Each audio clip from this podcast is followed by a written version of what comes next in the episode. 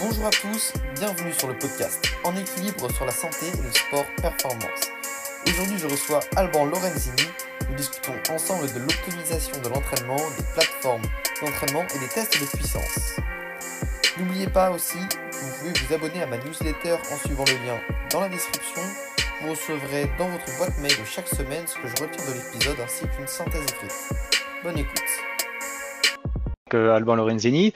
J'habite euh, le territoire de Belfort. Je suis marié, euh, deux enfants. Euh, voilà, donc je travaille, j'ai un BE sur l'entraînement et puis je me suis spécialisé sur la puissance depuis 2010. j'ai personnellement commencé l'entraînement avec la puissance en, 2005, donc depuis un petit peu avant. J'avais une formation d'ingénieur, je travaillais dans l'ingénierie, et puis, puis voilà, donc au fur et à mesure, la passion a pris le dessus. Je n'étais pas forcément très satisfait euh, de mon parcours professionnel à terme. J'y voyais de moins en moins de, raisons de rester euh, dans, ce domaine-là. Donc euh, c'était le début, à peine, c'était à peine le début des, des entraînements avec la puissance. J'avais déjà une forte expérience là-dedans, donc j'ai validé tout ça par un diplôme et je me suis lancé à mon compte pour entraîner les gens avec ce procédé-là. J'ai tout de suite investi dans un, grand nombre de, de roues PowerTap à l'époque, ce qui était une des références avec le capteur pédalier SRM pour euh, le proposer avec mes plans d'entraînement à la location. C'est-à-dire que je ne voulais pas entraîner autrement qu'avec euh, la puissance. J'étais déjà euh, plus que convaincu à l'époque que c'était vraiment une façon de rentabiliser son, son temps d'entraînement, s'entraîner mieux, sans forcément en faire plus.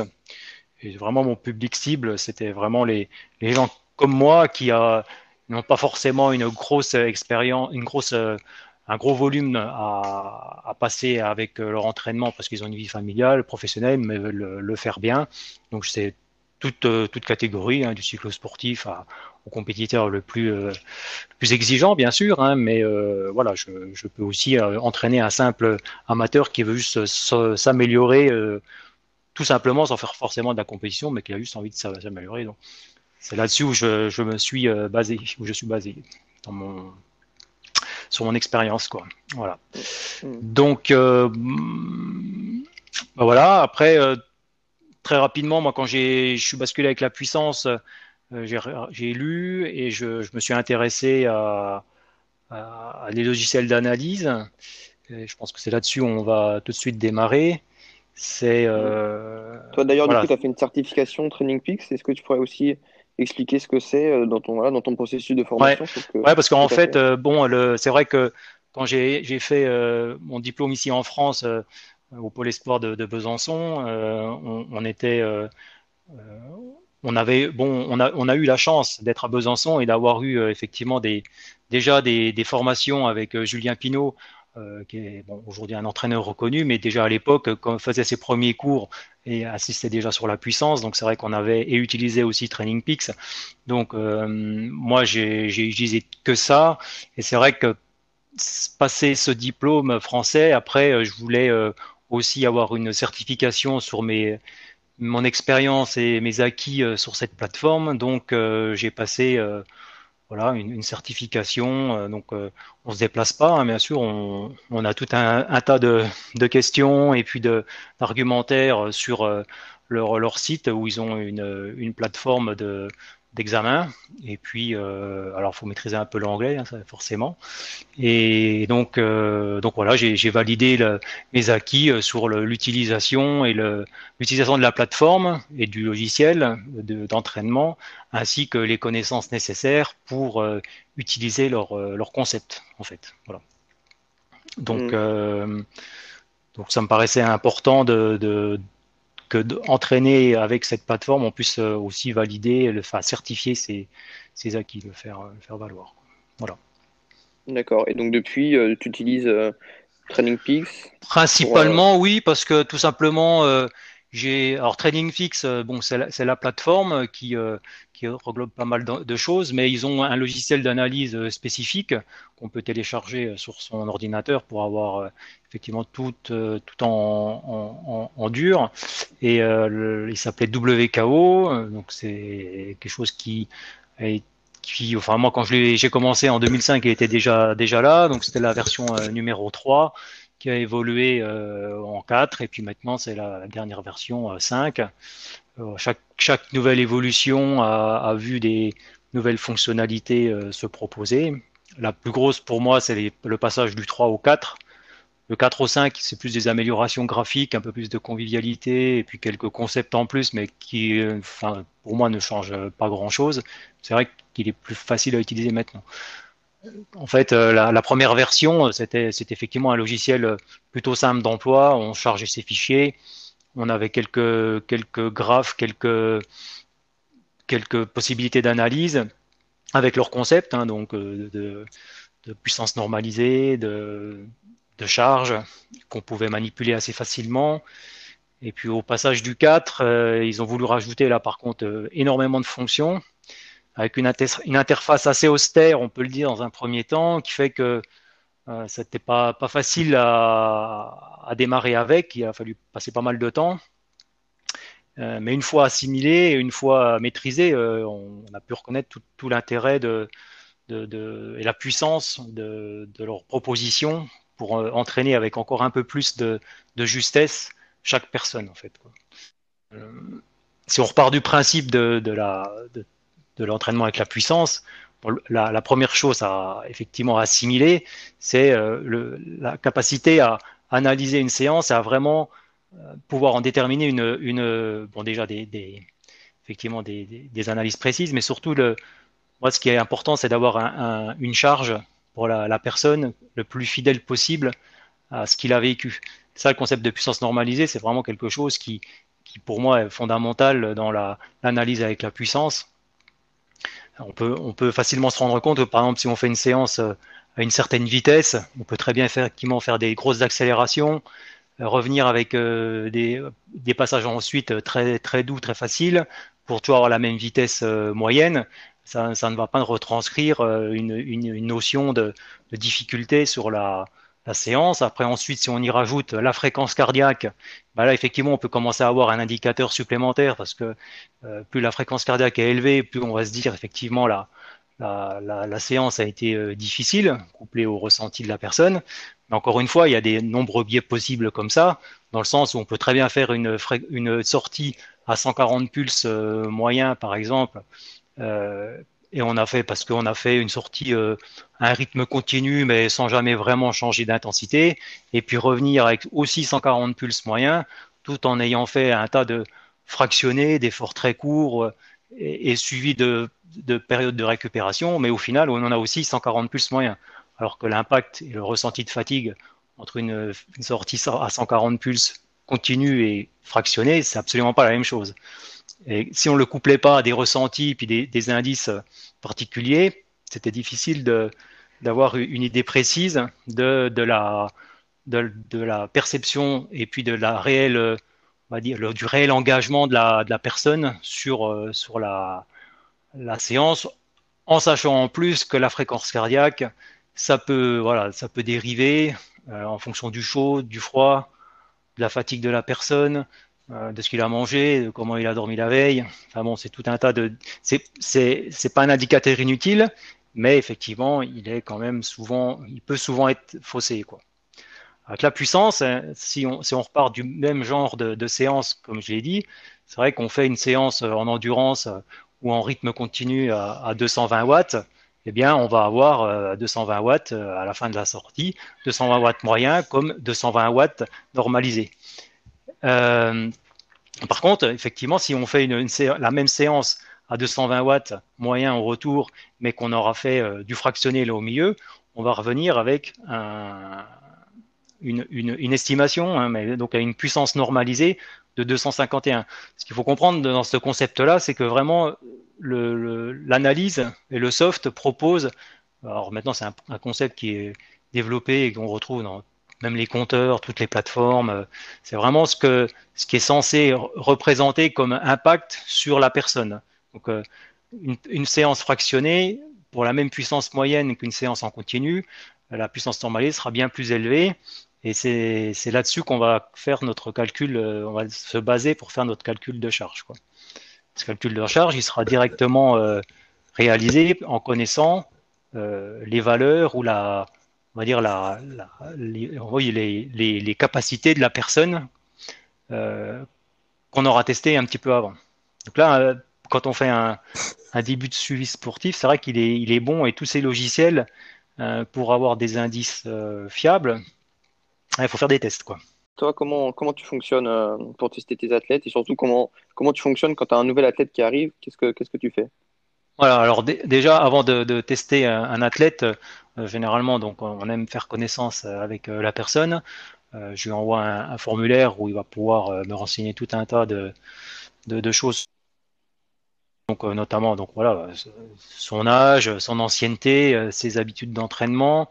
Effectivement, euh, si avait, il n'était pas encore passé à la puissance, mais qu'il avait quand même des fichiers issus d'un Garmin Connect, d'un Strava, de tout ce qu'on veut, qu'on peut récupérer et puis mettre ensuite sur, sur le, le soft d'analyse, on va pouvoir. Sinon, s'il avait rien de tout ça, effectivement, au moins savoir un peu ses habitudes, quelle quel kilométrage il faisait, quel genre d'entraînement il faisait, euh, quel volume il avait, euh, ainsi de suite, pour, euh, pour déjà situer un peu la personne. Parce qu'après, avoir des tests, c'est bien, mais faut, faut, aussi commencer à connaître un peu le profil.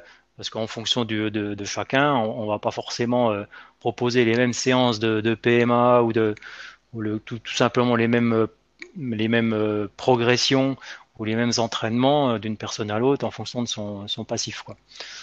Globalement, pour euh, connaître euh, un petit peu le, profil de la personne au niveau de l'entraînement avec la puissance, moi je vais m'appuyer sur quatre tests.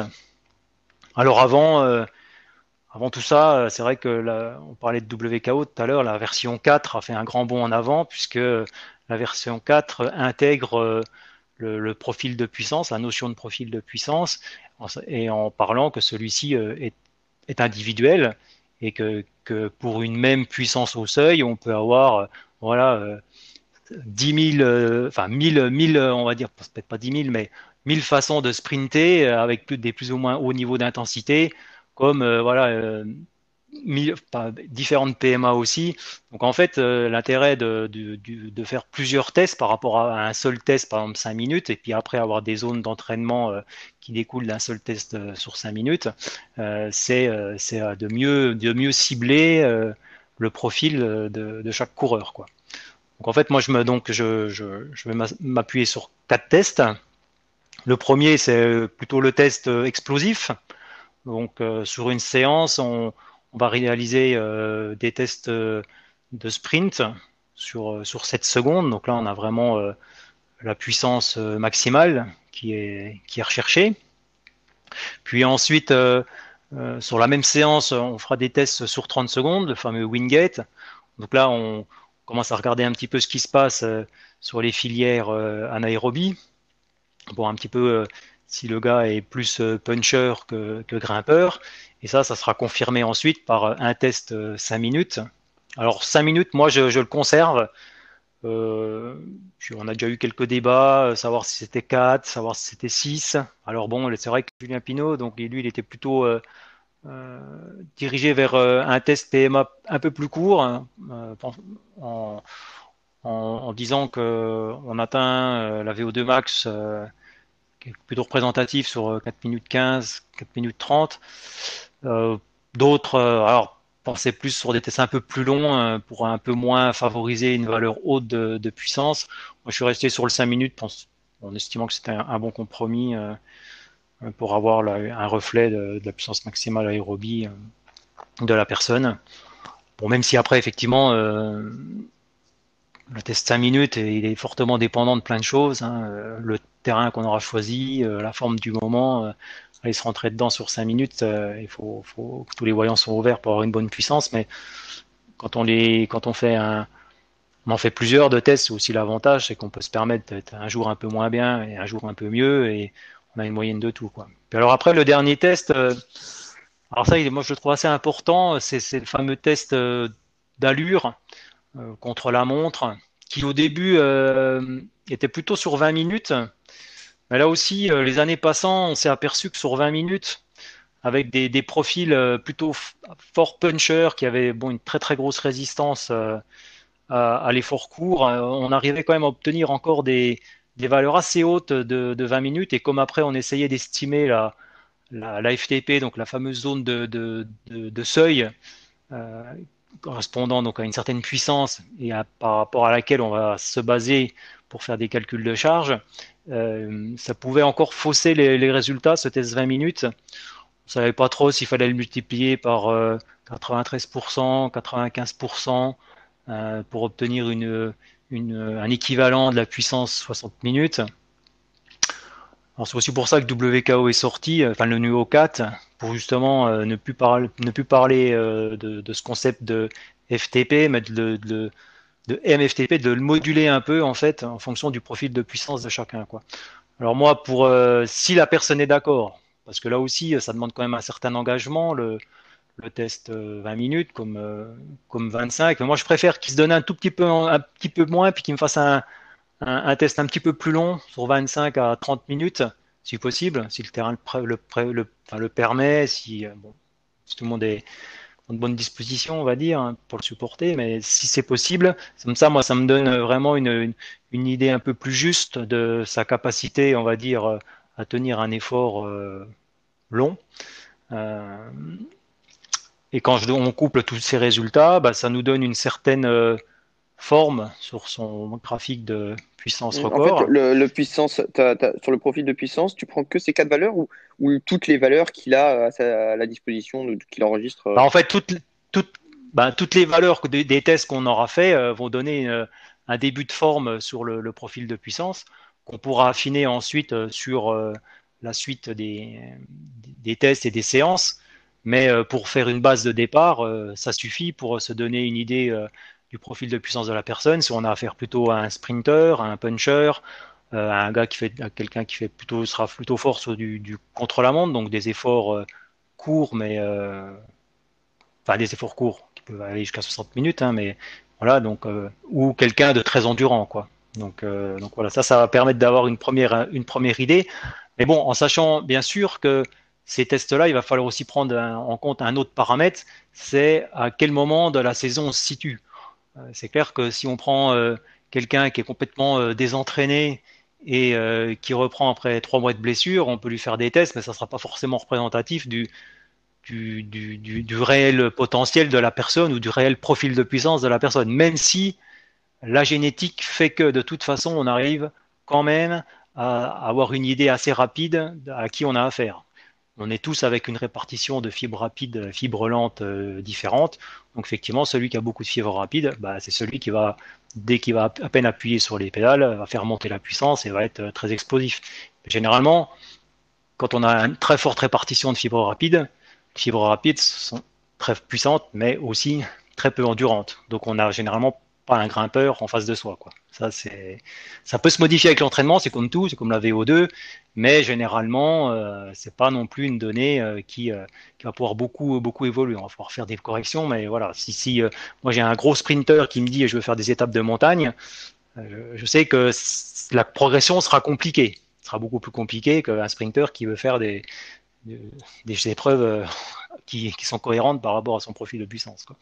Ça, c'est sûr. Voilà. Bah, Donc après, ça me fait penser un oh. peu au concept de, de VLMAX et de, de VO2 Max, de Insight. Je ne sais pas si tu connais aussi ces, ces, tests. Oui, oui, je connais. Bah, après, on, disent vraiment qu'on peut moduler euh, vraiment le, le, le, VLMAX, la puissance du coup glycolytique, quoi, le, le moteur euh, mm. anaérobique, entre guillemets, et le, le moteur aérobie pour tu peux moduler après notre, notre, notre, profil. Quoi. On peut. On peut. Mais après, euh, ça restera toujours limité, je pense, en tout cas. voilà, après, après, effectivement, on, on, reviendra, mais en fonction effectivement de la qualité de son entraînement et euh, de comment on va affiner et puis on, plus on va être précis, c'est sûr que plus on pourra euh, ensuite intervenir sur des, points faibles ou des, zones vraiment, euh, vraiment à travailler. Enfin, bref, pour en revenir après au, donc, aux tests de puissance et qui vont après donner des, zones d'entraînement, voilà, moi clairement, si j'ai quelqu'un qui me dit je reviens de blessure ou je suis en total désentraînement ou je, je reprends complètement la saison, euh, à la limite, euh, le premier mois, on va même pas faire de test de puissance euh, parce que ça va rimer à rien, en sachant que quelqu'un qui revient ou qui, recommence à s'entraîner va avoir une, progression très rapide. le corps va remettre en route, va retrouver des automatismes, va retrouver une certaine puissance et du bon rendement assez vite. Donc la progression sur le premier mois, elle va être tellement rapide que finalement, infliger des tests qui sont quand même exigeants pour qu'ils soient caduques 15 jours plus tard, et puis de, toute façon lui, lui donner effectivement des mauvaises zones, ça sert pas à grand chose. Je préfère démarrer avec un entraînement de base. On va y aller plus au ressenti. Pour faire des sprints, par exemple, vous travaillez un peu l'explosivité à la, reprise. On n'a pas besoin de capteur de puissance. Idem pour quelqu'un qui, veut refaire une fondation aérobie, euh, savoir euh, s'entraîner euh, et puis aller des sorties où on n'a pas la respiration qui décolle, où le cardio reste plutôt bas. c'est à la portée de tout le monde. On n'a pas besoin d'un entraîneur ou d'un si l'entraîneur peut être là pour euh, justement calmer les ardeurs, on n'a pas besoin d'un capteur de puissance pour, euh, pour ce genre d'entraînement. Donc c'est vrai qu'à fort compte passer le, premier mois de reprise, là on, on, va, on va chercher les tests et puis on va chercher à donner des, des zones d'entraînement qui sont euh, un peu plus personnalisées. Moi là-dessus, j'ai plusieurs façons de voir les choses par rapport à tous les tests qu'on donne. C'est vrai que par rapport à, la, notion d'entraînement sur les, zones euh, d'endurance, de tout ce qui va permettre d'élargir la base d'aérobie. En tout cas, là, je vais vraiment me baser sur euh, l'indicateur FTP, MFTP, donc qui est le dernier euh, indicateur de chez WKO. Donc la MFTP, c'est vraiment ce qui est donné et ce qui en fait, on cherche chez MFTP, c'est une valeur sur laquelle, si on fait un test, euh, si on fait un test de, seuil, c'est euh, une valeur où euh, donc on est clairement sur un effort intense, mais pas, pas max qui ferait durer que 20 minutes.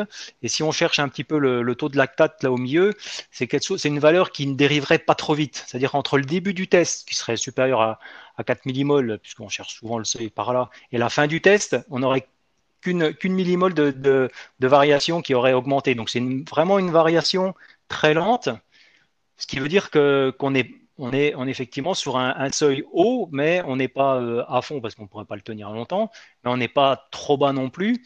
Donc c'est ça des fois un peu le problème des ce que je disais des tests 20 minutes, c'est de se surestimer en fonction du profil de chacun, mais c'est de surestimer la fameuse valeur de FTP et donner ensuite, puisqu'on fait, un, on fait ensuite on fait un, pseudo-calcul de zone par rapport à cette valeur de FTP, ça serait de partir d'une FTP estimée trop haute, parce qu'on n'aura pas voulu tester la personne sur 60 minutes, lui infliger ce genre de test, donc d'être parti d'un test plus court et, euh, et d'avoir fait une, estima une mauvaise estimation. Quoi. Voilà.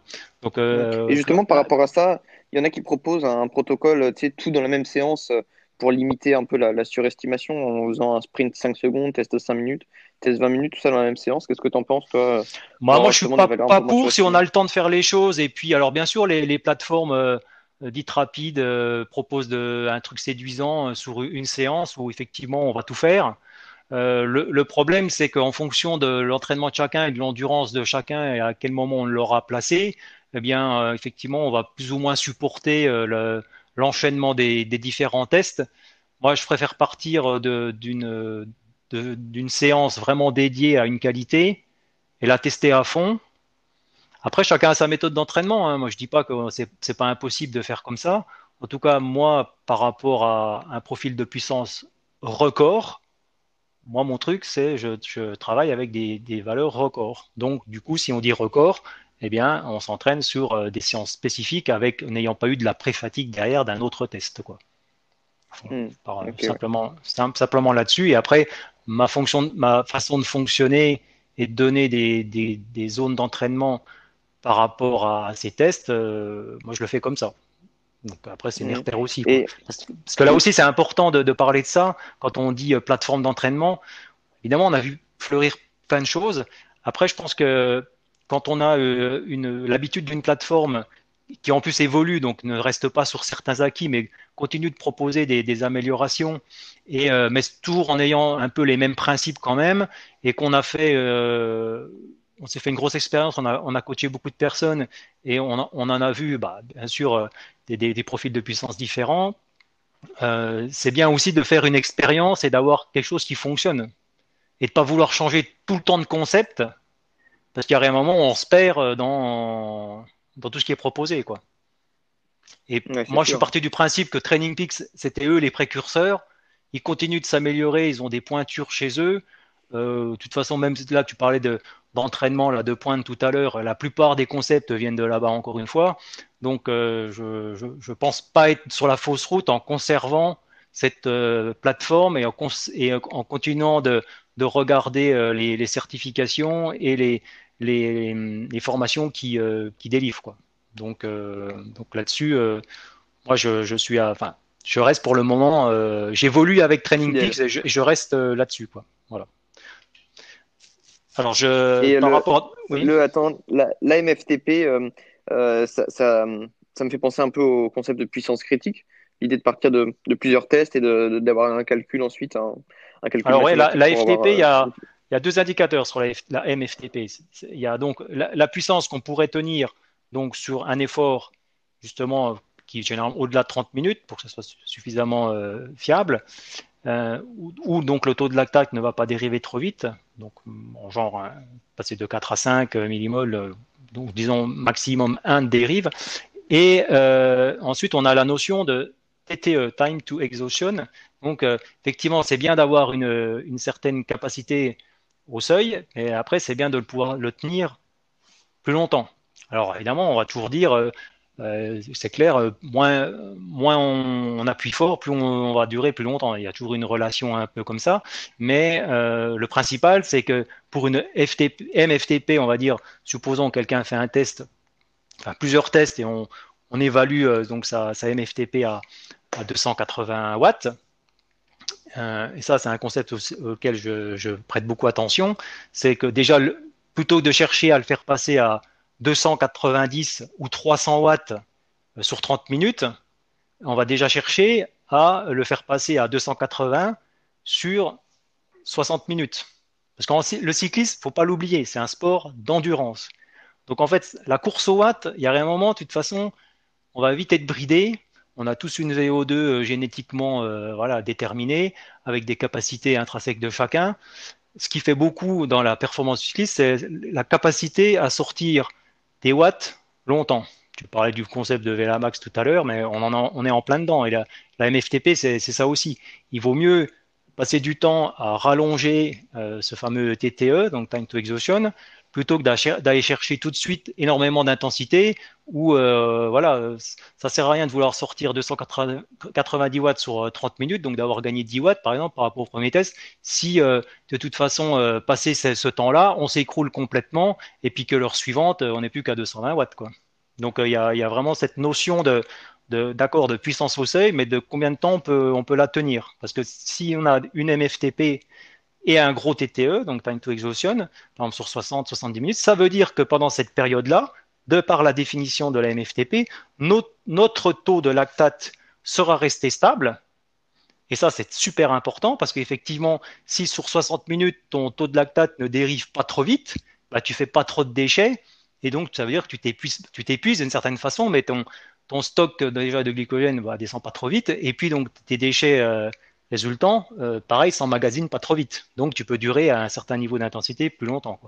C'est la, base, c'est la base de façon du cyclisme. Hein. C'est, être endurant euh, très longtemps, être endurant et performant très longtemps. C'est là-dessus qu'on, tend tous, quoi. Bon, sauf, sauf si effectivement euh, dans la préparation, j'ai, effectivement un, quelqu'un, un, un, un, coureur qui veut faire que du, du contre-la-montre et ses épreuves la plupart du temps c'est des 30 minutes évidemment, on va pas orienter la préparation euh, comme quelqu'un qui va, qui va préparer des étapes de montagne. Quoi. Hein. Ça, c'est, oui, il a besoin d'être très fort et puis d'avoir encore euh, sur la, le dernier col énormément de, de réserve et de puissance. Quoi.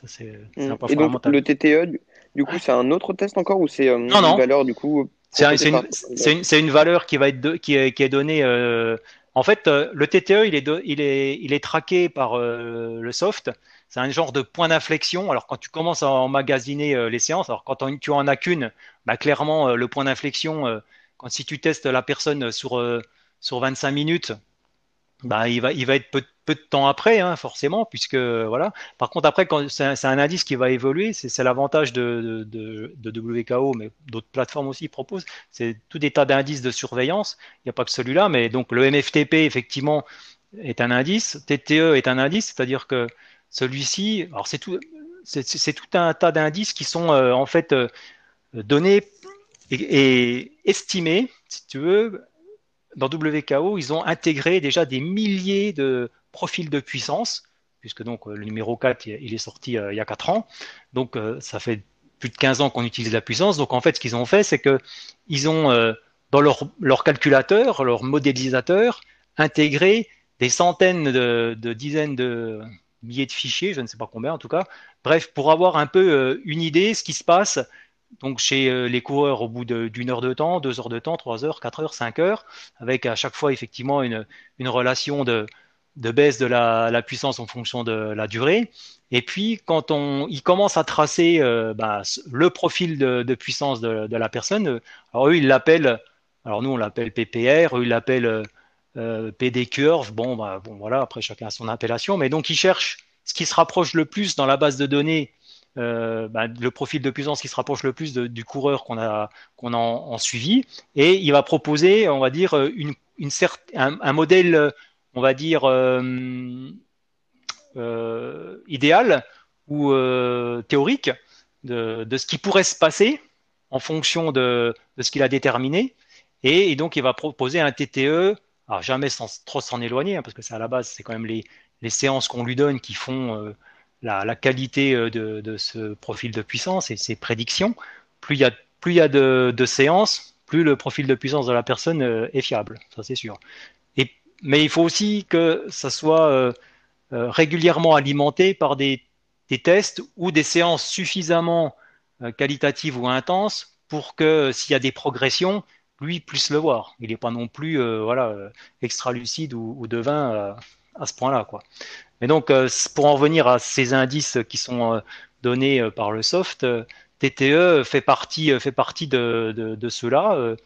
c'est pas, pas un test en plus, c'est effectivement une, donnée qui va évoluer et si l'entraînement est bien construit, la MFTP peut monter, mais le, le, TTE aussi, quoi.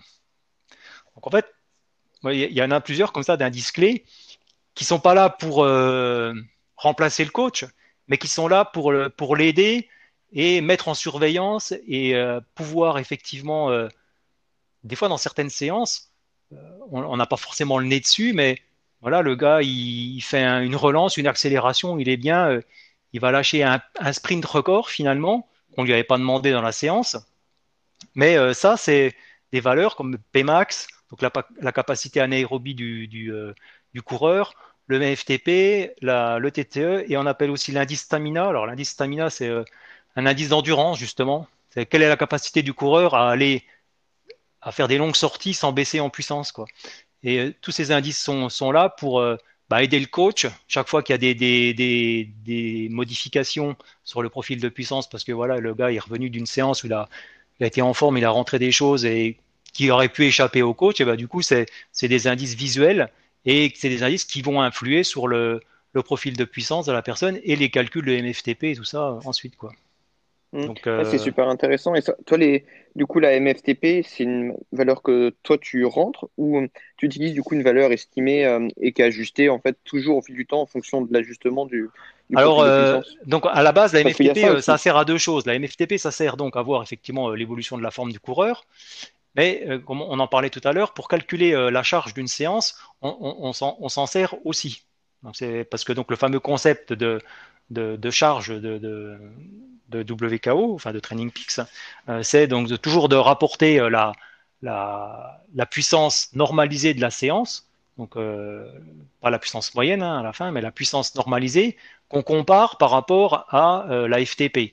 On est pas, à peu près parti du principe que euh, quand on donne tout sur un test FTP ou MFTP, on, on, peut difficilement sortir plus de puissance normalisée que le test max.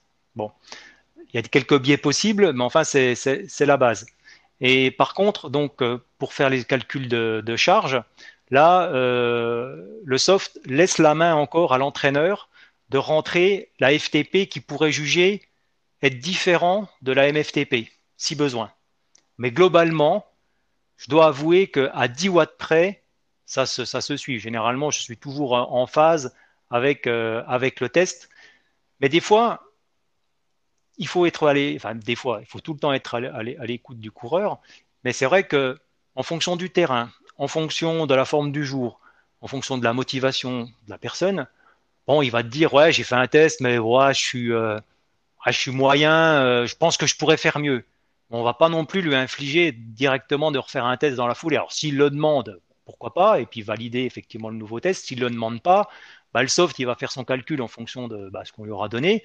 Mais toi, si par rapport à ces tests de puissance avant qu'il aura fait sur 5 minutes, peut-être déjà quelques premières séances qu'il aura rentrées, euh, tu vois que le mec, il est quand même euh, assez endurant, tout ça, ou il a déjà de bonnes dispositions. Si vraiment on le connaît pas, hein, parce que si on part d'un athlète qu'on a déjà eu euh, les années d'avant, alors c'est encore plus facile de, de, on va dire, de passer outre la machine.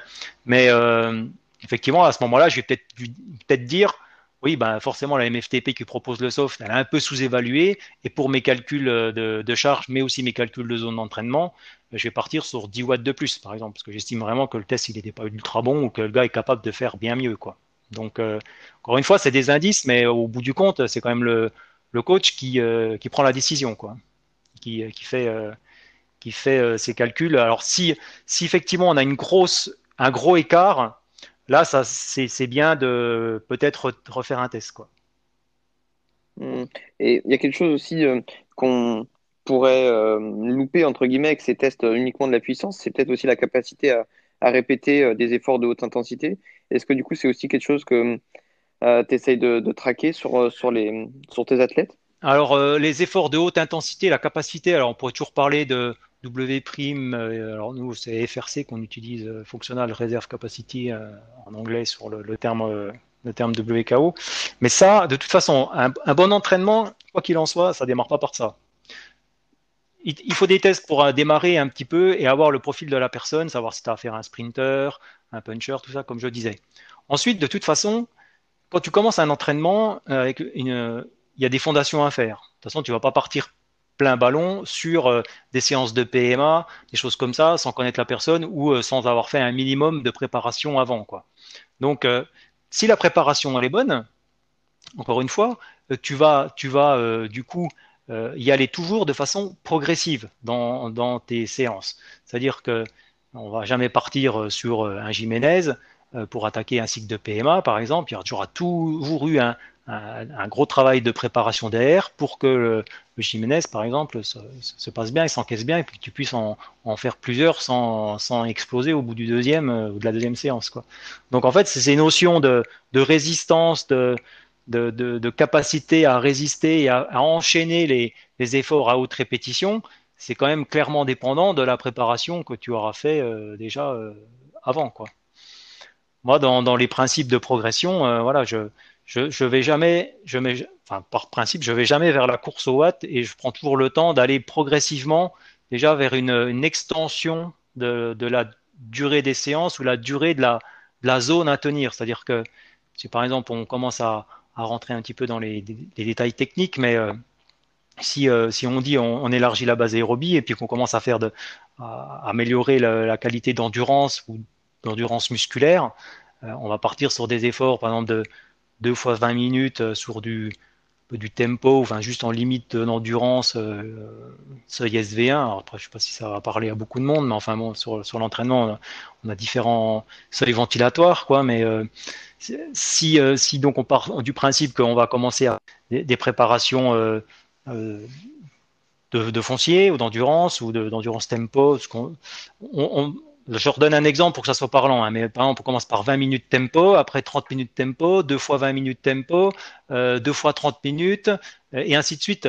Euh, on, on, va jamais, c'est le premier truc à faire, c'est pas basculer trop vite vers l'intensité, mais c'est déjà élargir sa capacité à tenir un effort long sans s'effondrer.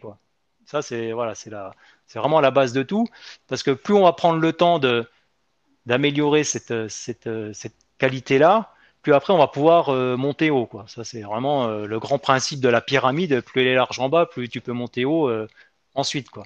Et au fur et à mesure que tu, tu montes vers les, les, intensités hautes, mais à chaque fois tu pars de ce principe. C'est-à-dire qu'après, si on, on, a, on a acquis, on dit oui, la phase de préparation, elle est, elle est bien, bien, bien là. On commence à faire des efforts de sweet spot, donc c'est un effort un peu sous le seuil qui. Alors ça, moi j'y suis très attaché parce qu'en fait, il y en a beaucoup qui disent oui, l'entraînement polarisé, il faut éviter, euh, faut éviter le, le, I3, enfin le I3, le I4, euh, les trucs tralala. Euh, moi, pour moi, ça fait partie de l'entraînement. Je, je, commence à être très vigilant quand on commence à parler d'efforts au seuil vers la FTP, mais euh, pour moi, c'est euh, une qualité comme une autre à entraîner qui peut apporter beaucoup de bénéfices. Et quand on est dans le sweet spot, euh, dans un cycle d'entraînement, on le polarise aussi. C'est-à-dire que si on fait des séances difficiles en sweet spot, à côté, on met des séances faciles pour l'assimiler. Quoi. Et puis, euh, c'est tout. Puis ça n'empêche pas de progresser en faisant du sweet spot, malgré que c'est soi-disant dit comme peut-être une intensité déjà trop haute pour pour pas engendrer trop de fatigue. Mais la fatigue, c'est qu'une histoire de de, charge et d'assimilation euh, de la charge. Quoi. Donc après, si euh, dans le, restant de l'entraînement on met des séances faciles, il n'y a pas de raison de ne pas l'assimiler. Ah bon, ça c'était la petite parenthèse. Bah, c'est ça, moi c'est ce que je fais. Hein. Personnellement, les séances sweet spot et ces séances-là, ça fait partie de la zone difficile et du, du 20% entre guillemets. Si on suit un modèle 80-20, ça fait partie. Voilà, mais après, quand on commence à travailler le sweet spot, c'est pareil. On va partir de très bas et peut-être à, bon, par exemple, prenons un exemple concret. Euh, on a décidé que la zone du sweet spot pour la personne, c'était 250 euh, watts à peu près. Euh, en fonction de en, gros 90% de la, FTP, mais on peut être un tout petit peu en bas pour commencer, un tout petit peu plus bas, 88, 87 sur la zone basse, et après monter à 92% de FTP. Donc partons de 250 watts. Donc on commence par 2 fois 20 minutes de sweet spot à 250 watts. Après on peut passer à 3 fois 15 minutes, puis après 3 fois 20 minutes, 4 fois 20 minutes, et ainsi de suite. Et donc là, forcément, pareil, c'est quand même, ça commence à être une intensité qui est déjà assez difficile, et on empile. C'est-à-dire, avant d'aller à 260 watts, on commence déjà à faire 4 fois 20 minutes à 250, et une fois qu'on a fait 4 minutes, 4 fois 20 minutes à 250, bah à ce moment-là, on peut continuer à, à entrevoir 3 fois 20 minutes à 260, puis 4 fois 20 minutes à 200, et ainsi de suite. Et progressivement, les zones vont se décaler parce que le sweet spot, c'est déjà des zones quand même d'intensité payante. Si on les assimile, et par ce travail-là, on va devenir de plus en plus économique parce que justement, on aura cherché à pas trop monter trop vite en intensité. Le corps met en place des adaptations pour faire de l'économie de, glycogène, même à cette intensité-là, et à utiliser de plus en plus euh, de, substrats graisseux. Et euh, ben, au début, effectivement, on pouvait tenir que peut-être euh, 3 fois 20 minutes à 250, puis après 4 fois 20 minutes. on parlait tout à l'heure de TTE, et ça, quand on va commencer à empiler ce genre de séance longue, mais avec un certain niveau d'intensité avant d'être fatigué, et clairement, le soft, il va aussi le détecter. C'est-à-dire qu'au niveau de la courbe, elle va s'infléchir beaucoup moins vite autour de la zone de 150 watts et elle va durer, en, elle, va, elle va avoir de plus en plus de temps de cumul. Et euh, au début, on avait des inflexions à 250 watts après une heure de, temps sur le record. Puis après, ça va être deux heures et ainsi de suite. Et là, le profil de puissance va aussi changer. C'est-à-dire que quand il va dire ah ben tiens, euh, effectivement, il a été capable de, faire euh, deux heures pratiquement de cumul à 250 watts. Forcément, si on est capable de ça, ben, la FTP, elle ne peut plus être à 260 ou 265 comme on l'avait défini au début, mais elle est forcément plus haute. Et là, il va te proposer de toute façon une surveillance. Dans la surveillance, tu vas voir que l'indice, il va monter. Quoi. Mais toi, tu l'aurais deviné euh, par toi-même, parce qu'au fur et à mesure des séances que tu vas donner, des retours que le, le coureur va aussi te, te, te, te redonner. Euh, on, va bien, on va bien, dans les échanges, voir que ça se passe de mieux en mieux et que le coureur progresse tout doucement. Quoi.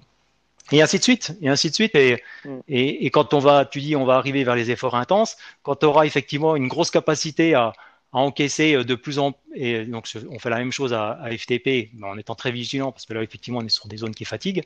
Puis après quand on passe sur euh, la PMA, bah, la PMA, c'est tout pareil. C'est-à-dire qu'au début, on va pas commencer par euh, une heure de PMA, euh, c'est pas possible d'ailleurs, mais on va dire euh, trois séries de, pour aller très basique de 8 fois à 30-30 par exemple, sur les fameuses séances de fractionnés. on va plutôt, euh, si on avait testé sur 5 minutes la personne à 350 watts, on va dire, effectivement, on va, on va partir sur des, des intervalles de 30 secondes à un petit 350 et puis avec un contre-exo qui va être plutôt facile. Et puis après, on va donner quatre séries euh, de, de 8 x 30-30, voire 5 séries du x 30-30, mais qui vont rester un tout petit peu en dessous. Donc la personne, elle va quand même continuer, commencer à engranger du temps à 330, 350 watts, sans non plus avoir un, extrême niveau de fatigue, parce que le contre-exo sera facile et puis il sera pas tout à fait à PMA. Et sur des efforts de 30 secondes, tu peux commencer à, à faire des choses qualitatives, mais à enchaîner du cumul sans non plus exploser, parce que justement, tu auras été euh, prudent, mais la prudence permet d'en en faire une de plus c'est ça le problème de, l'entraînement sans la puissance ou des fois sans les coachs. C'est-à-dire que les personnes, euh, ils veulent toujours euh, chercher et aller vers la course au watt, parce que c'est bien sur Strava d'aller claquer un record euh, sur 6 euh, minutes dans la bosse Intel ou 8 minutes, parce qu'il fallait l'avoir ce jour-là le com. Mais en fait, le problème d'aller toujours trop fort dès le départ, c'est qu'on on dépense tellement d'énergie à la première série, bah, que les suivantes, la deuxième, elle passe, mais dans la douleur, en ayant commencé un petit peu à baisser déjà. Puis alors la troisième, c'est tout au, tout au courage. Et puis au final, bah, on n'est plus du tout. Alors la première, on sera parti euh, bien trop par rapport à la, PMA, on sera à 120, 130% de PMA euh, sur les, efforts intenses, et, pour diminuer, et puis finalement à la troisième série, on sera plus qu'à 80% parce que voilà, on, a, on est parti trop fort, on a mal géré euh, sa séance. Quoi. et il y a double intérêt donc à faire ça, c'est que être capable d'enchaîner les séries en partant de bas, ben, ça permet de monter plus haut et de faire monter progressivement parce que c'est toujours le cumul de temps qui finit par faire la progression avant la puissance. Et la très bonne raison aussi, c'est que dans toutes les la génétique, effectivement, les séances de fractionné ou d'intensité très haute, ça permet de développer la VO2. Mais il arrive un moment où euh, la VO2, on est, on est quand même sur, euh, on va dire, une butée euh, génétique.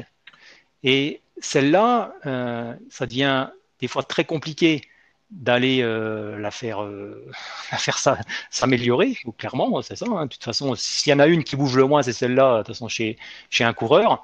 Euh, une fois qu'elle est au max, sur 5 minutes, il n'y a pas de, mystère, on sera au max. Alors on pourra toujours un peu après aller la, la biaiser, parce que si on, si on travaille énormément les efforts très courts, très intenses, donc sur la filière anaérobie lactique, alors Là, bien sûr, on est très fort sur 2 à 3 minutes parce qu'à force de répétition de répétition, on aura engrangé une grosse dose de, réserve anaérobie. Bah forcément, sur 5 minutes, les fibres dites rapides, très résistantes, vont quand même tenir le coup beaucoup plus longtemps et on va biaiser le test de 5 minutes. Et donc, oui, on va faire un très, un très fort test sur 5 minutes. C'est peut-être valorisant. Mais en fait, la VO2 max, elle n'aura pas forcément augmenté. Et donc, le test de 5 minutes, Bon ben oui, on l'aura, on l'aura amélioré, mais c'est pas la VO2 max. Et si la VO2 max n'a pas bougé, ça veut dire que tout le reste en parle dessous, il n'aura pas forcément beaucoup progressé non plus, quoi. Donc les tests sur 5 minutes qui sont très forts, dus à des, des entraînements très intenses. Alors pour certains coureurs qui cherchent que des relances, que des critériums courts, ça peut être intéressant. Mais pour quelqu'un qui veut gonfler son moteur, euh, c'est pas par là qu'il faut commencer, quoi. Euh, plus tu vas. Euh, par contre, ce qui sera aussi intéressant, c'est par ce principe de progression euh, dans, la durée, même si tu es à, une limitation euh, de, de ta génétique et par exemple, tu ne peux pas dépasser 350 watts sur 5 minutes à VO2 max, hein, parlons bien à VO2 max, le fait d'avoir cumulé du temps euh, et du, temps et des séries à un tout petit peu en dessous, mais le, sur le long terme, tu seras par contre capable peut-être d'utiliser 95% de ta VO2 max sur 10 euh, minutes, 12 minutes, alors que quelqu'un qui aura pas sera pas parti de ce principe-là et de, d'extension, on va dire, bah lui, il va, il va s'éteindre au bout de 7 ou 8 minutes. Donc toi, tu auras gagné 4 minutes à 95%, ce qui va pouvoir faire la différence euh, sur des efforts en boss sur, euh, sur ce genre de durée et, ainsi de suite. Quoi.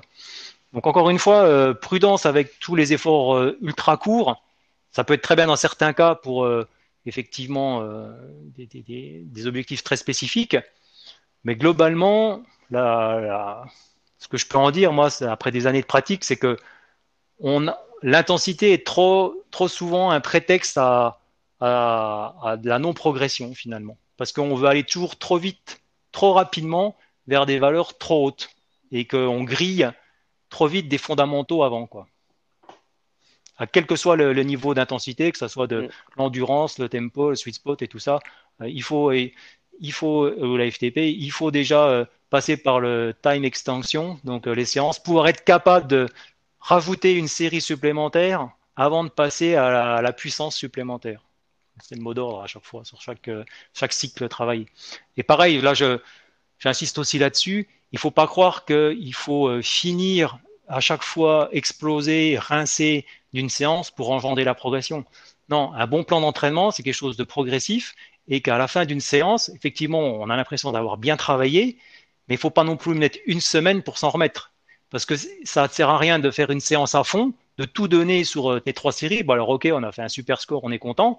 Mais finalement, derrière, on a engendré tellement de fatigue qu'à la séance suivante, ben, on n'est vraiment pas bien. On n'a pas totalement récupéré Et donc, du coup, soit on la fait pas, soit on la fait qu'à moitié ou à, pas à fond, ou pas comme il faudrait en tout cas. Et donc, du coup, ce genre d'enchaînement un peu contre-productif où Ouais, bah ok, la, seconde séance, on, ne l'a pas fait à fond, donc du coup on a retrouvé du jus pour la troisième. La troisième, on l'a refait à fond, et euh, mais c'est à la quatrième où ça va de nouveau plus. Il vaut mieux être progressif, et de se sentir qu'on a bien travaillé, mais pas finir rincé, pour à la suivante continuer de bien travailler, pouvoir rajouter une série supplémentaire, et ainsi de suite, et ne pas céder donc à l'intensité max à chaque fois, mais euh, à la durée dans, dans le temps.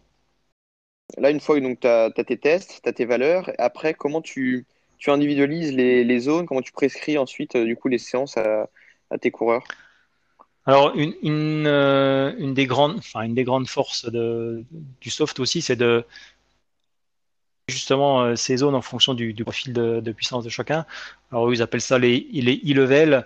Alors, après, chacun travaille aussi avec les zones qu'il veut. Hein. Bon, Fred Grapp en, a, proposé, Kogan en a proposé. donc là, sur la nouvelle version, on a neuf zones. Euh, moi, je, je, en fait, je, je suis pas axé forcément que sur ça. Alors, comme je disais tout à l'heure, pour le travail, euh, on va dire, de, des fondations aérobie, euh, j'aime bien le nouveau concept parce que là, on va quand même avoir, en fonction donc de la pente du profil de puissance de chaque coureur, un peu la, et puis des tests qu'il aura fait en sur le, contre-la-montre, enfin le, test FTP, euh, on va quand même avoir une, petite notion d'indice d'endurance.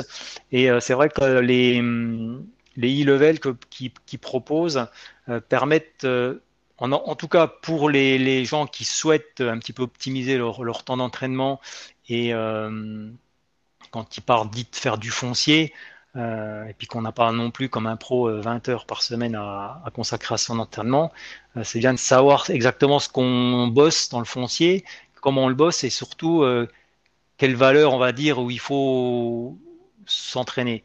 Et, là-dessus, la, notion de dite d'endurance, celle qui commence à, engendrer des adaptations positives, qui n'est plus de la, de la on va dire, de la, de, la récupération. Euh, moi, j'aime le travailler en dite séance d'endurance optimisée. C'est-à-dire que je vais prendre euh, la, valeur donc euh, d'endurance que me donne le soft, qui est globalement une valeur entre 55 et 75 de, de la MFTP qui est détectée ou qui, est renseignée ou que j'ai donnée. Mais moi encore là-dedans, si vraiment la, personne souhaite vraiment s'entraîner euh, de façon plus efficace, je vais plutôt essayer d'orienter vers le 65-75%. Et en fait, dans cette zone-là, on a commencé à avoir des bonnes adaptations et je vais essayer de voir avec la personne comment il va pouvoir mettre en œuvre un, parcours pour réaliser un entraînement qui est le plus qualitatif possible, en limitant notamment la roue libre ces fameuses descentes ou alors ces fameuses zones où euh, naturellement on se retrouve dans des zones qui ne euh, sont pas ultra payantes quand on cherche à rentabiliser son entraînement. Donc clairement, quand par exemple on dit euh, tu vas t'entraîner entre 160 et 190 watts pour travailler ton endurance, bah, c'est vrai que s'il peut choisir un parcours plutôt roulant ou alors limiter les descentes ou pas en avoir de trop, et puis rentrer avec trois heures d'endurance où il aura passé 90% du temps dans cette zone-là, euh, on va vraiment avoir une notion de rentabiliser. Par exemple, souvent on dit oui, le home trainer c'est euh, beaucoup plus rentable que la route. Euh, on dit oui, c'est une heure et demie d'home trainer, ça vaut trois heures de route, par exemple. Euh, bah non, c'est faux, parce que le home trainer, on n'a pas pas de roue libre, on n'a pas de temps mort. Donc effectivement, on reste. On dit que c'est des entraînements qualitatifs parce qu'on n'a pas de temps mort. Mais si on fait la même chose sur route, qu'on décide d'avoir des, on regarde pour des, parcours qui le permettent. Bien sûr, on n'est pas sur home trainer sur route, donc euh, on ne peut pas éviter non plus euh, toujours des descentes, des stops, des zones de ralentissement, des choses comme ça. Mais dans le dans l'optique d'optimiser sa, sortie, c'est euh, d'avoir bah, un maximum de temps dans cette zone-là. Quoi. On a deux avantages. Ça un peu du concept de zone 2 de d'Inigo San Milan, désormais un peu, un peu célèbre, ben, zone 2. On est exactement là-dedans, mais, Mm. Mais on est exactement là-dedans, mais c'est euh, moi c'est des concepts euh, qui, qui, sont quand même de 2016 euh, dans WKO et que j'utilise avec avec succès chez les gens. Et moi quand j'entends parler de, de, ça, de, des, des, progrès qu'a fait Pogachar et compagnie sur, sur ces fameuses zones où les gars ils restent effectivement sur un très haut niveau d'endurance ou de tempo pendant 4-5 heures. On est loin de la sortie foncière de 6 heures. On va se promener avec le club, les potes ou les machins, où effectivement on papote pendant 6 heures et puis on dit que c'est du foncier. Bah, c'est du foncier si on veut, mais enfin c'est pas du foncier comme euh, actuellement la compétition le, requiert, quoi, parce que ça a effectivement un gros avantage, c'est que là on, on, commence à être euh, une bonne, euh, un, effort suffisamment soutenu pour avoir une utilisation maximale des graisses, mais encore limité sur les sucres, quoi. Et donc c'est tout un tas de, de, on va dire d'adaptations qui forcent le corps à être endurant et performant à la fois sans sans taper dans le glycogène, sans avoir de perte de ressources. Mais ça, ça demande effectivement déjà une certaine, euh, une certaine maîtrise et euh, de se forcer à faire des entraînements euh, dits encadrés et avec sous, enfin, sous contrainte. C'est pas de la contrainte, c'est une fois qu'on a l'habitude, mais c'est pas des entraînements faciles, moins faciles que de sortir et puis d'y aller à la fleur au fusil avec. je fais un peu, je fais 80% d'I1 et puis et puis 20% euh, d'I2, mais entrecoupé tout le temps de récup, donc euh, forcément, euh, ça n'a pas du tout le même impact que 4 heures sur une zone bien, bien définie. Quoi. Hein. Après, je dis pas, attention, ne hein, faut pas me dire que je n'ai pas dit, qu'il ne faut pas faire aussi des sorties longues où on va faire euh, du, très cool et puis on va discuter avec les copains pendant 6 heures. Hein. Ça, ça peut avoir son, son, effet dans le sens où ça permet de, pour des, des organismes très entraînés, faire quand même 5 heures à I1 ou euh, à des petits I2, euh, ça des, choses qui vont permettre de, de, rester sous pression et de garder une certaine sollicitation tout en permettant la récupération. Ça pour les pros, c'est encore un modèle qui se valide, mais par contre, euh, j'ai, je, ne suis pas dans le monde pro, mais disponible en tout cas. Pardon Celui qui a peu de temps disponible, c'est, probablement. Absolument, c'est une façon vraiment de rentabiliser et de d'avoir euh, des, des, niveaux d'endurance euh, très hauts. Et après, quand on, on, on passe à l'étape à l'étape suivante, euh, c'est, c'est, c'est, aussi tout des des, des puissances qui, qui vont être, pouvoir être tenues à de plus en plus haut niveau avant de, de reculer la fatigue et l'écroulement, euh, la baisse totale des réserves qui fait qu'on euh, on en a pu. Mais moi, moi, j'entraîne comme ça, c'est-à-dire que je, reste toujours un petit peu sur euh, des entraînements où effectivement, faut demander un, petit peu de. Après, je me mets à la place de chacun. Je, je, je, je, conçois en fonction des terrains et des possibilités de chacun. J'ai pas dit que tout le monde avait de, avait de quoi faire 3 heures ou 4 heures euh, sur du roulant sans jamais avoir de roue libre, que après quand on voulait travailler la montagne, que tout le monde avait euh, un, les Alpes à côté et puis des cols de 30 minutes pour faire un Jiménez, enfin des cols de 45 minutes pour faire un Jiménez sans être embêté par euh, la moindre intersection. Hein, J'ai pas dit ça. J'essaye de, de, de, de, faire au mieux avec les, les possibilités de chacun euh, et puis pas de proposer non plus un plan trop drastique où, la personne va finir par s'épuiser à suivre des, modèles intenables parce que ce serait faudrait faire que du home trainer par exemple. Euh, mais en tout cas, moi, ma vision des choses pour les gens qui ont un entraînement réduit, euh, un volume pour l'entraînement plutôt réduit, euh, c'est de faire les choses et de cumuler le plus de temps possible dans les zones dites payantes ou sur le On va dire le, le milieu haut de, de, chaque zone, quoi, et pas rester trop longtemps, trop, trop souvent sur le bas, euh, parce que, euh, alors ça, c'est surtout valable pour les, les, les, on va dire les, les, les, les, premiers cycles. Après, bien sûr, quand euh, tu te vas les, les, zones plus hautes, quoi qu'il en soit, même si on se passe sur le bas de la, de la, zone, on commence, on commence forcément à faire de la qualité aussi. Hein, mais pour l'endurance, en tout cas, ou développer ces notions de d'économie de, de, graisse par rapport au sucre, euh, là, j'aime pouvoir déplacer le curseur en étant déjà sur une une, une, une consigne euh, qui, qui, dit euh, voilà, on limite le temps de roue libre et puis on se place plutôt sur le, le haut de la zone d'endurance et puis on, a, on augmente tout doucement euh, ces, ces durées. Voilà, au début, une heure et demie comme ça, bah, ça peut paraître long pour certains. Après deux heures, deux heures et demie, trois heures, et ainsi de suite, jusqu'à euh, jusqu'à aussi les objectifs recherchés, jusqu'à aussi dans les limites du, du physiologiquement tenable. Hein. Attention, là aussi, pour en avoir discuté avec certains entraîneurs, les discours de, des entraîneurs autour de Pogacar et tout ça, il y a la théorie, puis après, il y a avec un entraînement euh, dit euh, normales et puis avec d'autres méthodes moins normales quoi. Et puis déplacer le curseur de deux heures pour ne pas pour ne pas utiliser les graisses et avoir effectivement 100% des ressources après 5 heures et de passer à 6 watts kilo ou 5 watts kilo dans les Alpes, c'est un autre débat. Hein. J'ai pas dit que on pouvait euh, euh, reculer indéfiniment euh, le seuil de fatigue à un certain niveau d'intensité. Hein.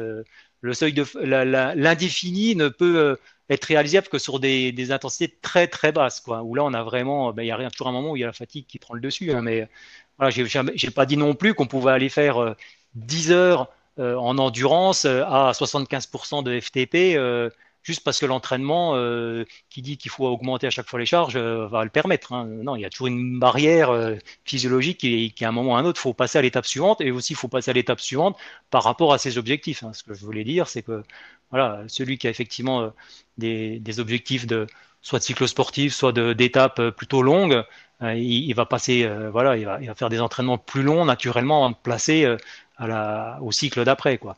Quelqu'un qui va s'entraîner uniquement pour dégrimper ou des, des contre-la-montre de 60 minutes, bah lui, une fois qu'il aura son endurance qui sera acquise sur 2 à 3 heures de, de, sortie, bah, il n'y a pas besoin d'aller plus loin. Hein.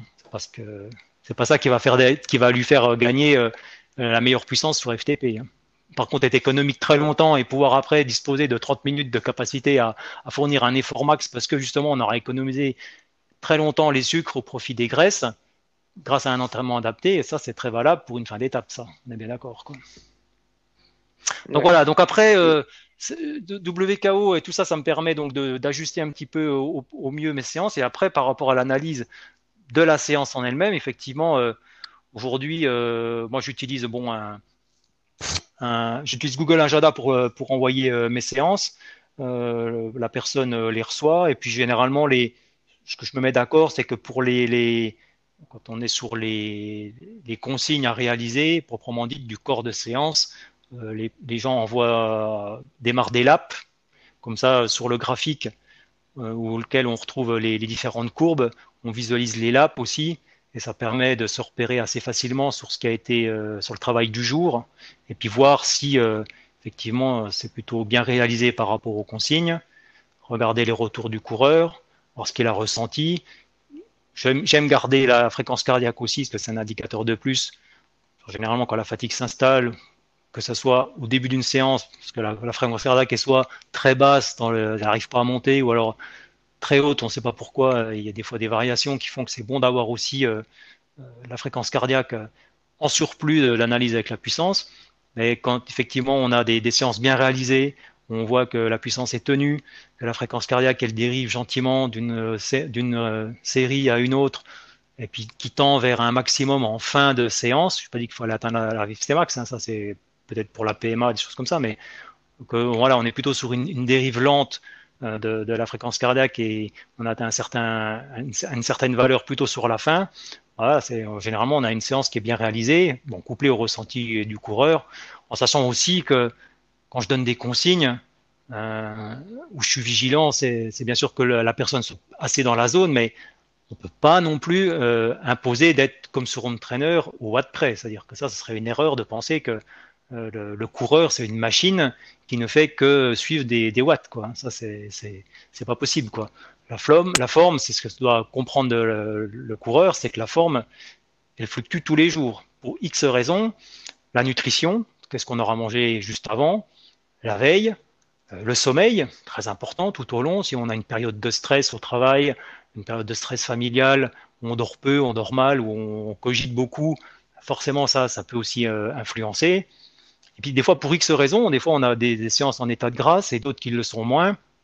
C'est pour ça, moi, quand je donne des, séances avec des consignes, je dis toujours, il y a une tolérance. C'est-à-dire que si par exemple on a dit il fallait faire 3 euh, fois 10 minutes à 250 watts, bah, si ce jour-là il n'est pas super bien, et que ça passe à 240, bah, on, va la faire. S'il est en état, pour le même ressenti, il appuie, puis à peine, ouais, il sent pas les pédales, comme on aime le souvent, enfin qu'on aimerait que ça se passe plus souvent, et on est à 260, et puis qu'au niveau fréquence cardiaque, tout ça, ça reste euh, dans des valeurs euh, cohérentes aussi. Dans, son ressenti, on est, vraiment dans, une, bonne, une, bonne corrélation avec euh, ce qu'il avait l'habitude de travailler avant. Bah, si ça passe à 260 ce jour-là, on va faire quoi. Après, l'erreur, ça serait de dire voilà, on fait, on fait une séance, on n'arrive pas à faire 250, on fait 240, puis au bout de la deuxième série, sur les quatre, ah, 240, je suis nul, le coach il a dit 250, j'y arrive pas ou je, je suis pas bien, euh, euh, bah, je fais pas 250, j'arrête. Ah non, là aussi, il faut bien comprendre que l'entraînement, il s'arrête pas qu'à une valeur de watts. C'est-à-dire que si au lieu de faire 4 fois 250, bah, ce jour-là, on a un peu mis l'ego dans sa poche et puis on a dit, bon, bah, je peux pas, c'est pas accessible, mais à 4 fois 240, 4 fois 10 minutes à 240, ça passe. Ah, bien sûr, il faut le faire, il faut pas arrêter la séance. C'est, évident, quoi. Les adaptations, elles vont pas s'arrêter à la consigne du coach, c'est parce qu'on sera juste 10 watts en dessous. Encore une fois, c'est pas une séance qui va faire euh, la qualité du, plan ou de la progression, hein. c'est, un empilage de séances, et bien sûr qu'on a le droit de foirer une séance de temps en temps. La machine humaine, on a des en face, c'est pas des robots, et puis euh, le coach aussi, euh, c'est pas ce que j'aime aussi souvent rappeler, c'est que je suis pas Dieu la science, quoi. on essaye de donner au mieux des séances les plus euh, proches possibles de la capacité de la personne euh, et au plus proche possible de la, du cycle qu'on veut faire travailler par rapport aux dispositions de la personne du moment. Mais on a le droit aussi de se foirer, quoi. Hein. c'est je dis pas que voilà j'ai ouais je te suis je te suis à 100% en tout cas là-dessus et du coup est-ce que aussi tu essaies de de récupérer des, des données, des retours du coup de l'athlète, euh, sont des, des, RPE peut-être, et puis aussi un ouais, ouais, ben, alors euh, oui, dans les dans les retours séances, hein, on, on, travaille comme ça, hein, on met toujours euh, un ressenti avec. Hein, c'est très important. Hein, donc pour chaque chaque fichier, on, on, a on rajoute un commentaire. Enfin, si la personne est, est, a envie de le faire.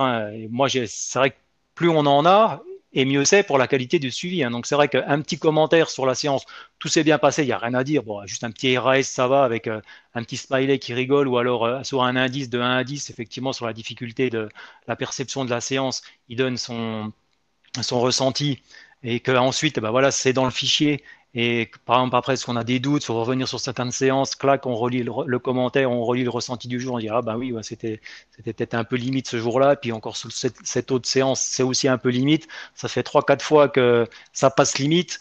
Bon, bah voilà, là, on va dire, euh, finalement, le cycle, on va peut-être l'abréger un poil, on va pas aller au bout, on va se mettre euh, quelques jours de récup euh, plus rapidement, et puis on va repartir sur des bonnes bases juste après, quoi.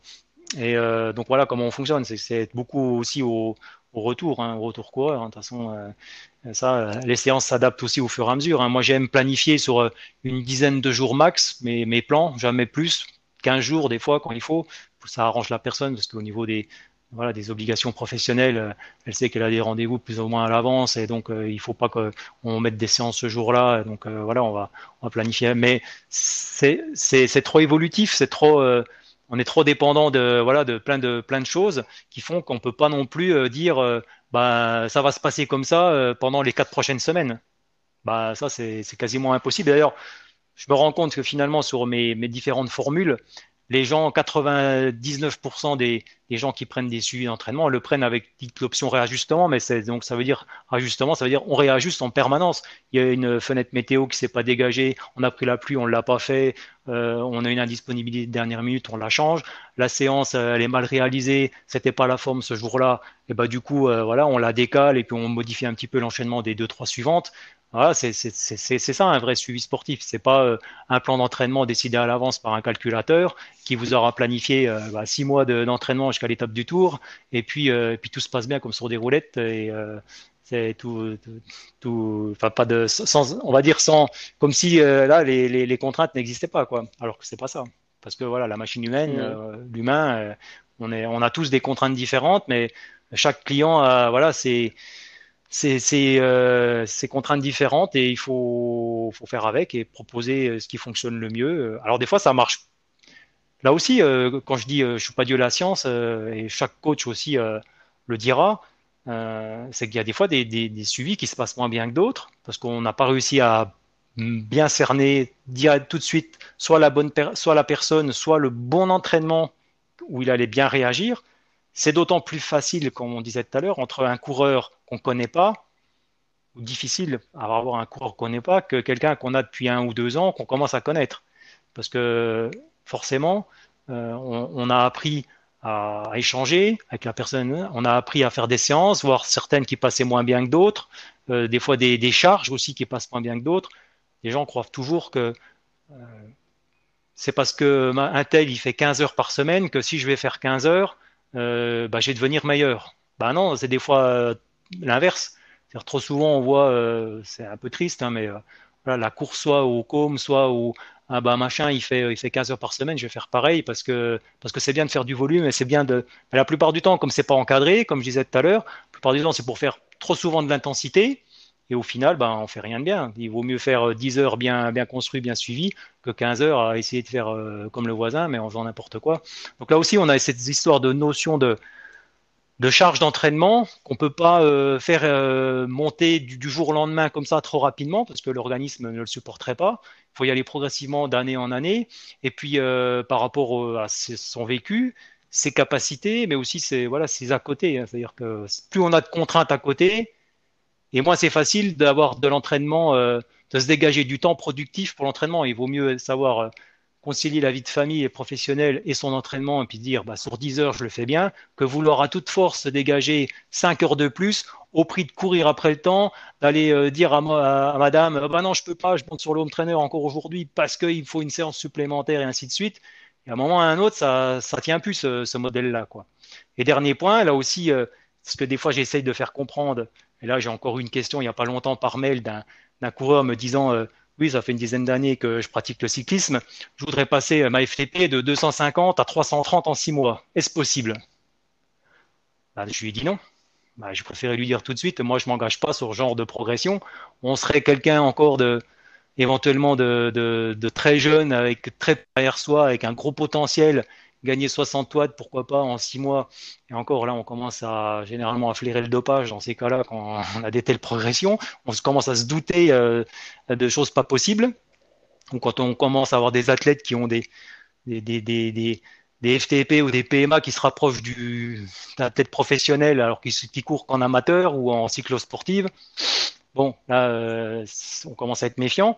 Mais ce que j'essaie de faire comprendre à chacun, c'est qu'effectivement, on a tous une, capacité génétique, une capacité à une entraînabilité qui est plus ou moins grande suivant les personnes. Effectivement, euh, ça c'est jamais couru d'avance. On va jamais dire, euh, euh, on peut jamais prédire quelle sera la, progression finale au bout de six mois d'entraînement, d'un an, deux ans, trois ans, quatre ans. On essaye toujours effectivement de proposer quelque chose qui fonctionne et qui amène l'athlète à être en forme déjà pour ses objectifs, tout en respectant l'intégrité physique, parce que ça aussi, je, J'insiste énormément là-dessus, c'est-à-dire c'est bien beau de proposer des tas de choses avec la puissance, il faut éviter que l'athlète se blesse ou tombe tout le temps malade ou chose parce qu'on le surentraîne ou parce qu'on lui propose euh, un plan pas adapté. Hein.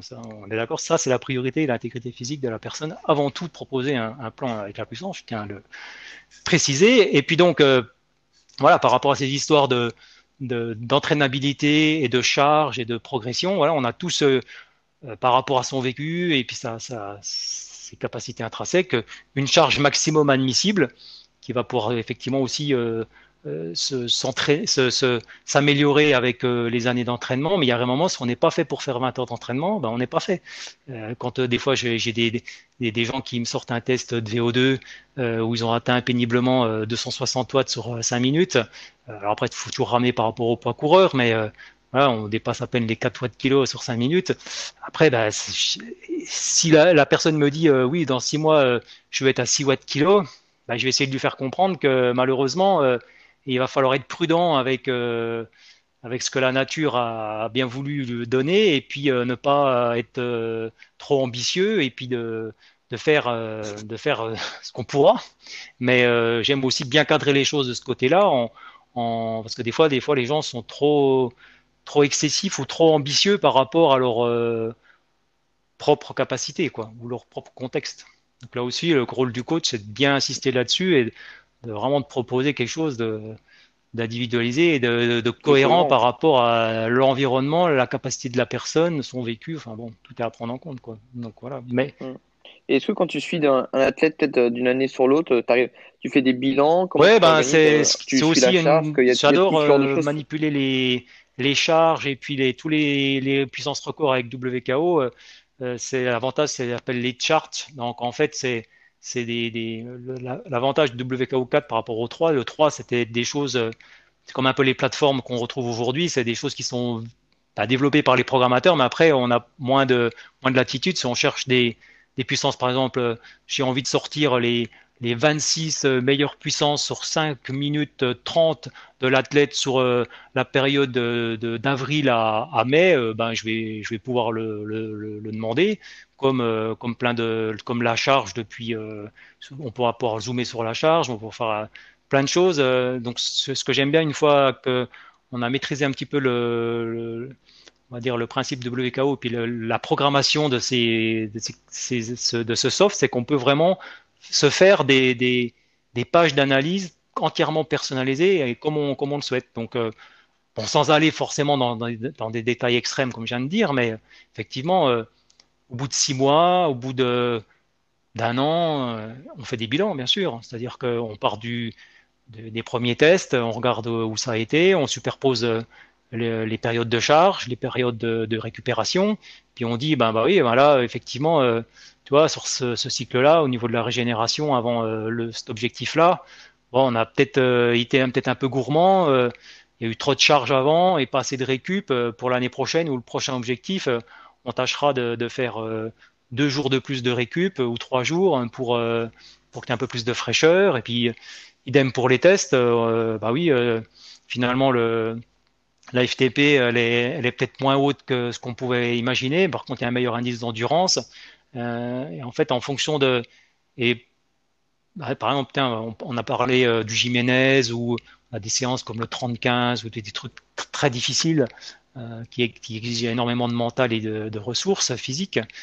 c'est peut-être des choses qui n'ont pas marché ou on dire bah tiens suite à ce cycle-là finalement t'es pas ressorti avec une, grosse fraîcheur, une grosse amélioration puis là aussi, ben, on dira, ben, l'année prochaine, on va essayer de faire autrement, ou aussi, on va, pour la fin de saison, on va, on va pas partir là-dessus, quoi. Et c'est vrai que ce qui est enrichissant sur d'année en année ou sur des gens qu'on connaît, euh, qu'on commence à connaître, c'est on arrive à sentir qu'est-ce qui marche, qu'est-ce qui marche pas sur les différents exercices, les différentes séances, les différents cycles, les différentes charges aussi qu'on va proposer ou les différentes périodes de récup.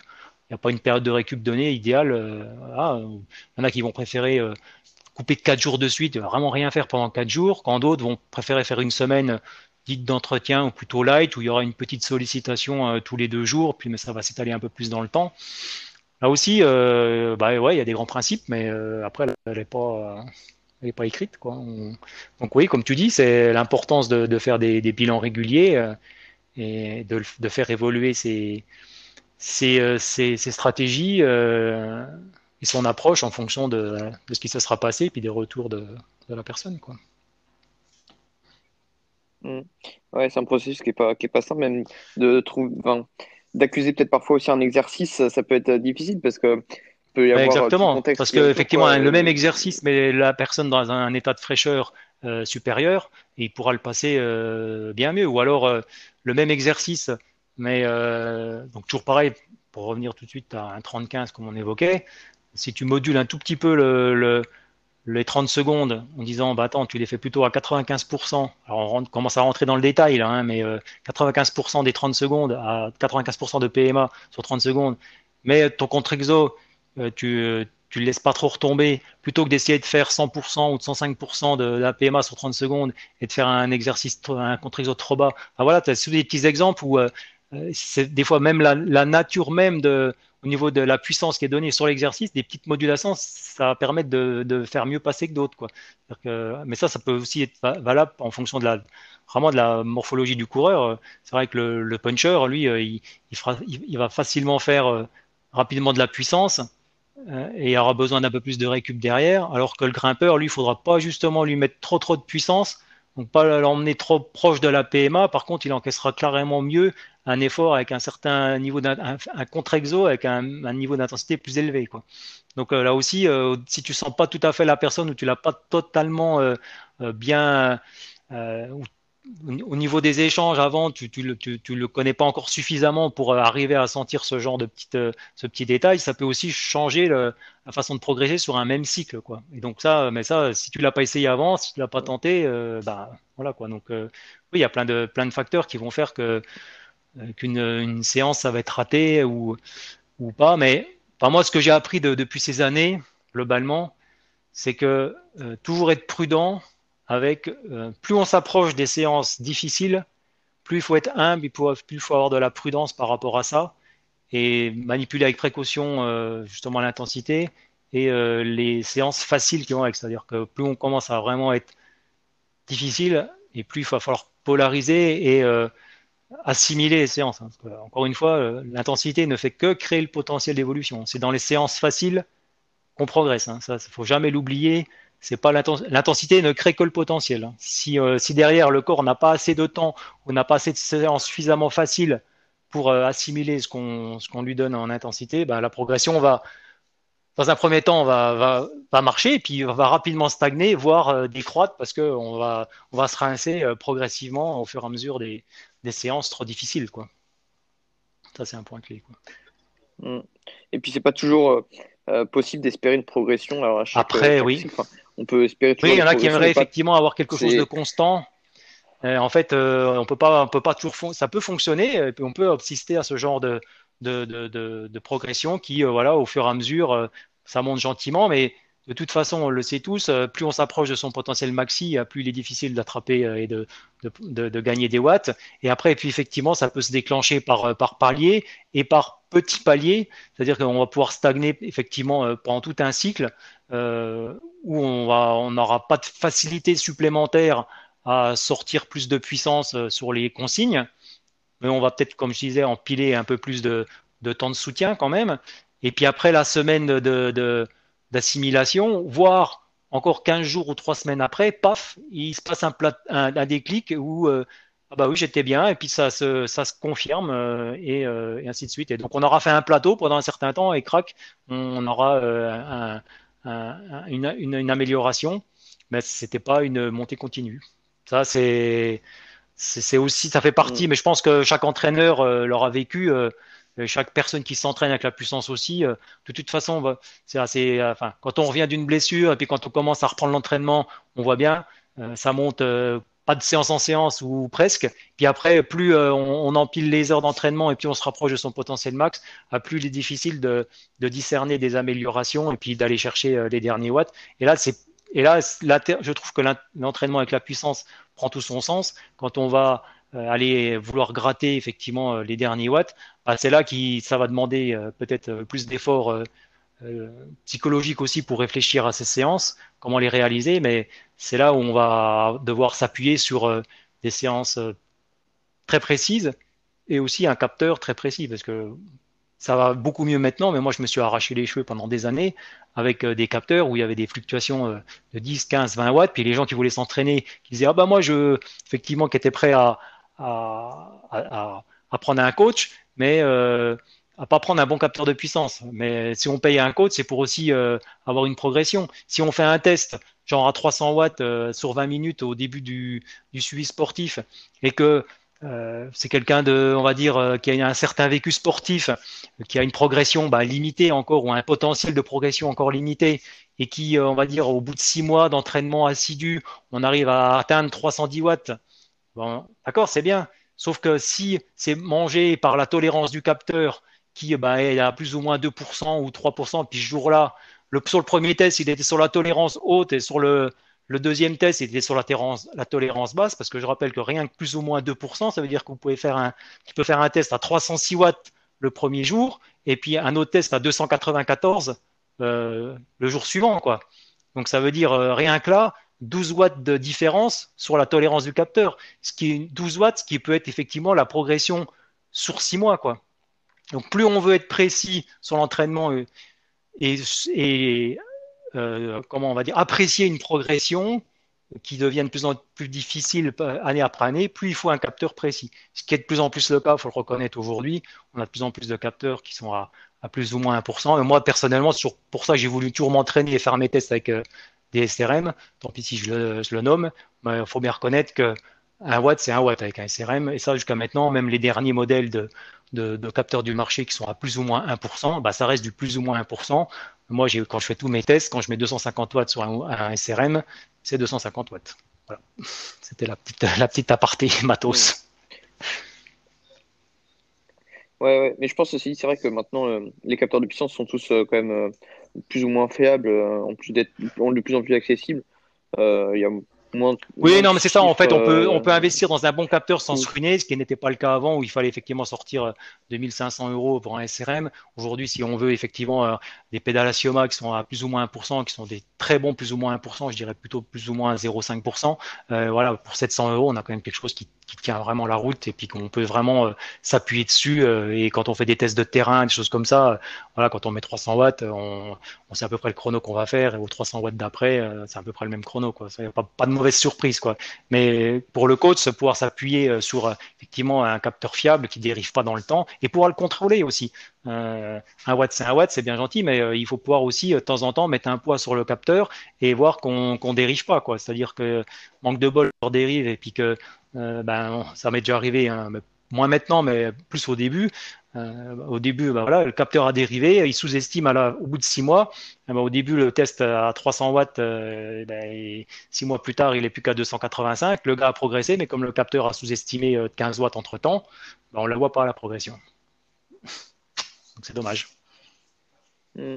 Et du coup, tu penses qu'il faut calibrer, il faut calibrer. Non, non, non. Euh, après, les, offsets euh, et puis les, valeurs de calibration que donnent les capteurs de puissance euh, sont quand même déjà un premier indicateur. Généralement, quand ce chiffre est stable et qu'il bouge pas, quand on le vérifie sur un compteur, c'est déjà un premier bon test. Après, si vraiment on veut être voilà, très pointu, euh, moi, je sais que sur le SRM, régulièrement, je calibre, je suspends mes poids sur la manivelle et je regarde que les 10 kg qui sont suspendus au bout de manivelle, c'est bien 10 kg qui sont, euh, qui sont calculés par la déformation des jauges de contrainte. On peut le faire aussi avec euh, des pédales Sioma, qui est une grande force, je trouve. D'autres capteurs, euh, c'est pas tout à fait le même principe. C'est-à-dire que si vous avez un, un deuxième capteur qui permet de faire une comparaison si tu, constates que ton capteur a dérivé, grâce à des applications, tu peux corriger la, pente, la, déviation, et puis donc euh, modifier la, puissance quoi, et le, le. Donc, euh, donc voilà, il y a deux façons de voir. Mais on, dérive quand même beaucoup moins qu'avant, ça c'est sûr, c'est plus là. Mm. Mais ça peut encore arriver, et quand le, la personne a deux capteurs, c'est facile de le vérifier. Aujourd'hui, bon, de plus en plus de home trainers le sont et ont des capteurs de puissance aussi embarqués, donc on peut faire des comparatifs avec son capteur de puissance que sur le, vélo. Quand on n'a pas de home trainer intelligent et qu'on n'a qu'un seul capteur, bah, c'est bien d'avoir un poids ou de temps en si on peut euh, suspendre des poids ou euh, moins vérifier la valeur d'étalonnage. Après, bien sûr, si on n'a pas tout ça, on peut être toujours à la merci d'un capteur défaillant. Euh, ce n'est que des jauges de contrainte euh, euh, collées sur des, bouts de métal, des bouts de, matière qui se déforment. Et, voilà quoi. Mais bon, globalement, quand une jauge commence à, débloquer, c'est que on a des rapports d'étalonnage qu'on vérifie juste avant de partir sur le compteur qui sont pas très bonnes. Voilà. Ouais, on, se rend compte, euh, si on perd 20 watts 20 euh, watts euh, sur un jour de méforme, ou qu'on pourrait dire de méforme, ça peut arriver, même si 20 watts, ça commence à être beaucoup. La personne qui se connaît bien, elle saura le, déjà dire qu'il y a un truc qui va pas. mais effectivement, du jour au lendemain, quand on est perdu 20 watts alors qu'on se sent bien, puis qu'on sent qu'on n'est pas forcément fatigué, là, ça doit, ça doit forcément interpeller et puis mettre la puce à l'oreille. Merci à vous d'avoir écouté ce podcast jusqu'au bout. Je tenais encore à remercier Alban pour ce qu'il vient de nous partager. Vous retrouverez dans la description le lien vers son blog. Vous y retrouverez également un lien pour vous abonner à ma newsletter et au compte Instagram du podcast. Enfin, si le podcast vous a plu, n'hésitez pas si vous utilisez Apple Podcast à laisser une note et un commentaire. Et plus simplement, n'hésitez pas à en parler autour de vous pour faire connaître le podcast. À la semaine prochaine.